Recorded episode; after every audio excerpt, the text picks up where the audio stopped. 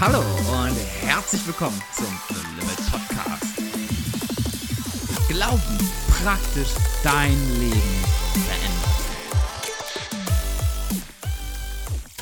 Yo! Ja, herzlich willkommen Back in the game. zu einer weiteren Folge vom No Limit Podcast. Wir sind jetzt ja alle zwei Wochen jeden zweiten Montag am Start. Wir haben von jedem Montag, was wir die ersten zwei, ich glaube zweieinhalb Jahre, nee, genau fast zwei Jahre, haben wir jetzt jeden Montag eine Folge gestartet. Äh, kannst du gern, wenn du Folgen noch nicht gehört hast, ähm, anhören. Und wir sind jetzt aber jeden zweiten Montag oder jede zweite Woche live auf deinen Ohren. Und du hast zwei Wochen Zeit, dir die Sachen, Gedanken darüber zu machen, das als Inspiration mitzuhören, dir alte Folgen anzuhören und dich am nächsten Montag dann darauf wieder zu freuen. Mich würde ja interessieren, oder ich glaube auch uns, ähm, wo hört ihr den Podcast eigentlich? Seid ihr eher im Auto unterwegs? Macht ihr das auf der Arbeit nebenbei? Ähm, ist das zu Hause, wenn ihr irgendwie aufräumt? Wo hört ihr den Podcast? Wenn ihr Kai, Jose oder mich persönlich kennt, schreibt uns das doch mal. Oder, Oder- sonst info at nolimit.eu und über Instagram könnt ihr uns gern schreiben. Ebenso, wenn euch der Podcast gefällt, lasst doch bitte ein Like da, abonniert die, den No Limit Podcast, schreibt eine Rezension, nimm dir doch kurz die fünf Minuten, das würde uns riesig helfen. Und gebt uns fünf Sterne. genau. Es wird uns riesig helfen aus dem einfachen Grund, ähm, weil man dann in dem Algorithmus bewertet wird, weiter nach oben gerankt wird und wir damit mehr Leute mit dem Content erreichen können. Also empfehle das gerne auch an deinen Freunden äh, weiter, teile doch mal eine Folge auf deinen Kanälen, würde uns eine riesen Unterstützung sein. Und wir haben uns äh, gedacht, wir haben jetzt über reden über das Thema Verantwortung der letzten Folge und sind in dem Römer stecken geblieben. Und wir dachten uns doch, die spinnen die Römer. Ja, Kennt ihr Fall. das noch von Asterix und Obelix? Die spinnen doch die Römer.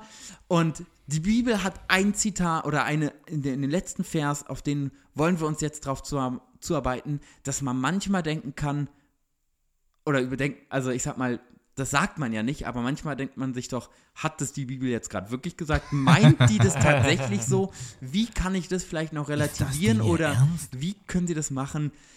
Haben die Römer so sehr gesponnen, dass die ja so etwas sagen mussten, dass die das so niedergeschrieben haben. Und da wollen wir nochmal in die Bibelstelle Römer 14. Wir haben das ganze Kapitel in der letzten Folge Gelesen, einmal ja. gelesen. Das machen wir jetzt nicht nochmal. Wir haben uns so die ersten, ersten ich glaube, ja, Zwölf knapp Verse zwölf Verse angeguckt, genau. Und jetzt wollen wir uns die nächsten Verse angucken. Mhm. Und der spannende Punkt ist, äh, oder meine Frage, die ich mal so in den Raum werfen will, ist, warum tue ich etwas? Wir haben letztes Mal darüber gesprochen, eine Meinung ist eine Meinung und die Wahrheit ist die Wahrheit. So, und jetzt reden wir über Verantwortung in meinem Leben und warum treffe ich Entscheidungen oder warum tue ich etwas? Und das ist genau der spannende Punkt, weil wir haben in der letzten Folge festgehalten, es gibt Meinungen und Menschen dürfen und auch Christen dürfen und sollen unterschiedlicher Meinung sein. Das ist völlig in Ordnung. Aber der Maßstab Gottes ist keine Meinung. Also in dem Maßstab Gottes kann man nicht unterschiedlicher Meinung sein, weil der ist sehr klar. Gott war so liebevoll und hat uns das sehr deutlich gesagt, äh, was Unvergebenheit bedeutet, was Hass ist, was, wie wir einander lieben sollen. Und das ist ein großer Sch Schlüssel, dass wir andere in ihrer Meinung stehen lassen können. Und völlig egal, auch wenn sie anderer Meinung sind und Dinge anders tun als man selbst. Genau, und der Römer 14 im Vers 19, das passt gerade dazu, Kai, wo du sagst, da sagt der Schreiber der Römer, äh, war Paulus, ne? Paulus an die Römer, so lasst uns nun nach dem streben, was zum Frieden und zur gegenseitigen Erbauung dient. Und dieses Wort Streben Ist ein starkes Wort, ne? ist ein starkes Wort, heißt aber auch, es ist ein Zustand, der häufig noch nicht ist, Ja. sondern wir sollen immer wieder danach streben, weil es nicht etwas ist, was uns natürlich leicht fällt, sondern Ja. danach streben wir, weil viel mehr streben wir, wenn wir ehrlich sind, doch eigentlich nach uns selbst, Mhm. dass es uns gut geht. Wie sehr strebst du nach dem Frieden und der gegenseitigen Erbauung, wenn du hungrig bist, wenn du müde bist, Mhm. wenn dein Kind nacht um vier aufgewacht ist und du danach nicht mehr schlafen konntest, platt bist, wenn du dich alleine fühlst? Wie sehr strebst du danach? Eigentlich strebt man so häufig mehr nach seinen eigenen Zielen. Richtig. Und dieses Streben ist auch eine, eine, ein Kraftakt. Und ich merke zum Beispiel, dass wenn ich mich äh, ständig um Meinungsgedanken oder Meinungsgeschichten äh, drehe in meinem Alltag und mich die ganze Zeit damit auseinandersetze, dann fehlt mir an den entscheidenden Punkten einfach die Kraft. Also äh, auch da eine Entscheidung zu treffen, wonach strebe ich. Ne? Strebe ich jetzt danach, dass ähm, Essen und Trinken in meiner ähm, Community genau geregelt ist und dass da äh, wir irgendwie eine Meinungsverschiedenheit ausräumen? Oder nehme ich Vers 17, das Reich Gottes ist nicht Essen und Trinken, sondern Gerechtigkeit, Friede und Freude im Heiligen Geist. Und so strebe ich danach, dass ich in in dem gegenseitigen Miteinander unterwegs sein Frieden herrscht und dass wir erbaut werden. Und das ist von, von der Ausrichtung her so kraftvoll. Und ich weiß nicht, wie das euch geht, aber wenn ich den Vers lese, den du gerade vorgelesen hast, Jonathan, da sortiert sich so viel dahinter und es ist nur ein Vers und mein, mein ganzes Leben miteinander wird so krass sortiert dadurch, weil es steht, stehen nicht x Sachen aufgelistet, nach denen ich streben soll, sondern ich soll danach streben, dass ihr beide erbaut werdet. Und das ist ja was ganz anderes, als ähm, wenn ich jetzt danach strebe, dass du, Jonathan, mir recht gibst in meiner Meinung. Mhm. Und das ist genau der Punkt, wo es dann so spannend wird. Dafür hat man die Verantwortung, nicht dafür, wie andere damit umgehen. Ja. Du hast die Verantwortung, Du darfst bauen, du darfst dienen, du darfst einander gegenseitig lieben, du darfst Frieden stiften. Wie darauf die Menschen reagieren, das liegt nicht in deiner Verantwortung. Aber wenn du mit so etwas gibst, wenn du so etwas gibst, wird eine ganz andere Reaktion kommen, als wenn du egoistisch trachtest. Weil ja. wenn du auf dich, weil es, Verhalten hat immer eine Gegenreaktion. Das ist ja total spannend, wenn man mit Menschen lebt. Es ist immer ein Geben und Nehmen. Mm. Und in dem Augenblick, wo du Dinge für Gott tust und nicht mehr für dich, wirst du erleben, wie Menschen ganz anders in Freiheiten kommen. Aber wenn du immer versuchst, ihr Verhalten zu bestimmen und die Verantwortung für andere zu übernehmen, dadurch stiftest du keinen Frieden. Und Verantwortung für andere zu übernehmen, heißt auch, sich manchmal zurückzunehmen. Wenn wir jetzt den Vers 21 hier fokussieren, ähm, es ist gut, wenn du kein Fleisch isst und kein Wein trinkst, noch sonst etwas tust, woran dein Bruder ja. Anstoß oder Ärgernis nehmen oder schwach werden könnte. Weniger ist manchmal mehr in dem Fall. genau, also auch die Verantwortung zu haben, hier in der Gemeinde unter Glaubensgeschwistern, aber auch in der Welt ähm, zu schauen, okay, ähm, wo kann ich Dinge einfach auch mal lassen? Ähm, und dann ist es kein Ärgernis oder Anstoß oder so ganz praktisch, wenn du mit jemandem bist, der ein Alkoholproblem hat. Hm. Und du bist jemand, der gerne mal ein Bier trinkt und für dich ist das voll okay ähm, dann vielleicht zu sagen, okay, an diesem Abend trinke ich kein Bier mit denjenigen, der eigentlich gerade frisch da rausgekommen ist, ein Alkohol. Also, ihr wisst, was ich meine, ne? Der ja. vielleicht ein Problem ja, hat oder, mit Alkohol. Oder Sprüche, ähm, Worte, die ich einfach gerne nutze, weil, also, ich habe vielleicht eine entspannte äh, Sprache und, und äh, sehe das nicht so eng, ob jetzt nun Mann oder Frau aufgezählt wird und so weiter und so fort und dümpel da einfach so durch die Gegend. Und es hat nichts damit zu tun, wie ich etwas finde. Ne? Aber äh, wozu die Bibel uns hier ganz klar aufruft, ist, den anderen zu lieben und zu achten. Und ich finde das einen mega krassen Satz, dass wir doch alles lassen sollen, wozu, wodurch mein, mein Bruder Anstoß oder Ärgernis nehmen könnte. Ne? Und das finde ich halt so krass Ärgernis und das sind ja auch viele Sachen, die einen dann ganz schnell von Gott wegbringen.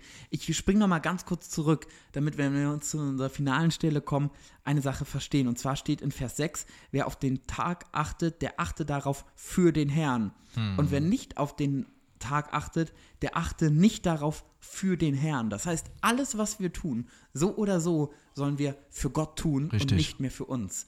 Auch und nicht für andere Menschen in dem Sinne. Auch nicht für andere Menschen. Und alles, was wir tun und alles, was wir für Gott tun, tun wir immer aus Glauben heraus. Mhm. Immer wenn wir etwas für Gott tun, tun wir es aus Glauben heraus. Und jetzt, Josa, les mal unsere entscheidende und einer der Spielstellen, als ich die gelesen habe, dachte ich mir, spinnen die Römer? Ist das echt wahr? War mal ab 22. Ja, genau. Ja, ja lesen ab Fall. 22. Das geht los mit der Frage, du hast Glauben, habe ihn für dich selbst vor Gott. Glückselig ist, wer sich selbst nicht verurteilt in dem, was er gut heißt. Wer aber zweifelt, der ist verurteilt, wenn er doch ist, weil es nicht aus Glauben geschieht. Alles aber, was nicht aus Glauben geschieht, ist Sünde. Und ich möchte direkt anfangen mit Vers 22. Du hast Glauben, habe ihn für dich selbst vor Gott. Kennt ihr das? Hey, was, bist du ungläubig, dass du dir sowas nicht traust oder äh, dass du so eine Entscheidung nicht triffst?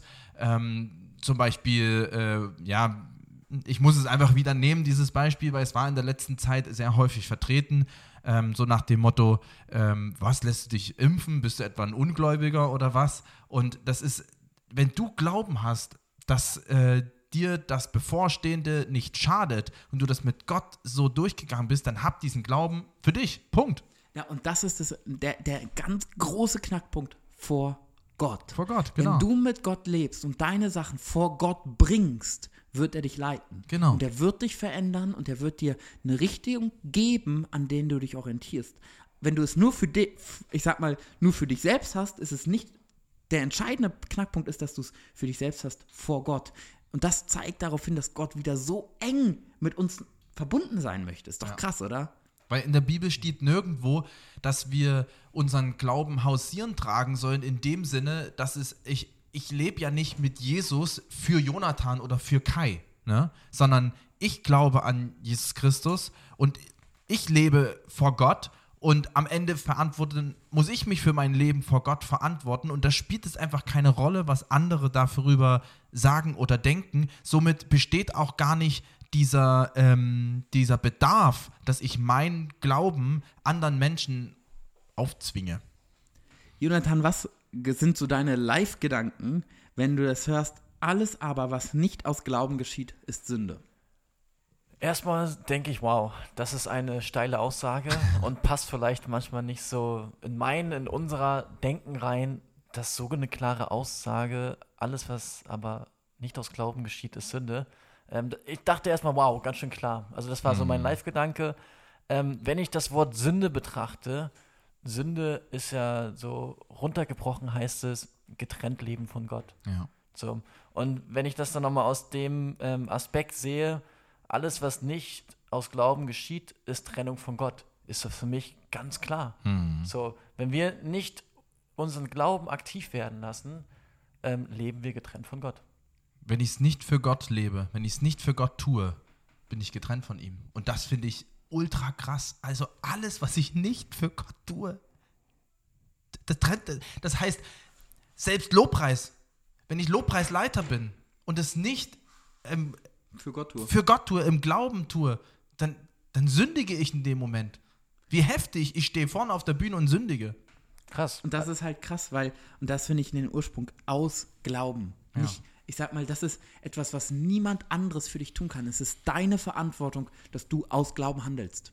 Und das beinhaltet auch, dass ich es nicht aus meiner eigenen Kraft tue, denn Glaube ist Kraft. Glaube ist die Kraft. Und wenn wir nicht aus Glauben handeln, handeln wir aus eigener Kraft. Und das ist der Grund, warum wir in dem Moment sündigen, weil wir schließen Gott aus in unserem Handeln. Er kann nicht wirken, er wird nicht verherrlicht, er wird nicht gesehen, sondern wir werden gesehen. Und das ist der Punkt, was die Sünde ist. Wenn du nicht glaubst, bist du getrennt von Gott. Ja. Ja. Und wie genial, wenn wir in dieser Freiheit leben dürfen, aus Glauben zu handeln. Aus Glaube zu Gott. Die Dinge, für die ich mich entschieden habe, für die Dinge, für die ich die Richtung gehe, habe ich vor Gott mich entschlossen. Ich habe mich entschieden in Dingen, ich weiß, in welche Richtung ich gehe und ich tue es für Gott. Und ich merke, das kennt man doch selber auch so schnell, wenn man sich in Sachen unsicher ist, hat man es meistens für sich selbst gemacht und nicht für Gott. Weil wenn ich prüfe, tue ich das für Gott, dann weiß ich, ob das gut ist oder nicht. Und da kommen wir wieder zu meiner Eingangsfrage, die ich gestellt habe. Ähm, warum tue ich Dinge? Für wen tue ich es? Warum habe ich mich dazu entschieden? Und ich finde, dieser letzte Vers ist so ein mega Prüfleitfaden, dass äh, wir uns selber einfach fragen können, egal was es ist, wann ich aufstehe, so eine banale Sache, wann ich aufstehe, wann ich zur Arbeit gehe, zu, zu welcher Arbeit ich gehe, was ich sage, was ich tue, wo ich Veränderung will, warum tue ich das? Will ich Veränderung in meinem Leben, um besser als Christ dazustehen? Oder will ich das für Gott? Lebe ich für Gott? Glaube ich für Gott? Nehme ich die Wahrheit für Gott in mein Herz auf? Stehe ich auf für Gott? Lebe ich für Gott? Rede ich für Gott? All diese Punkte, ich kann überall abchecken und dann, ähm, was wir gerade hatten mit diesen ganzen Meinungen, das verliert so an, an Kraft, das fällt einfach alles weg und du musst dich nicht mehr fragen, gefällt das demjenigen oder gefällt das jenem oder gefällt es mir? Die Frage ist, ist es im Sinne Gottes?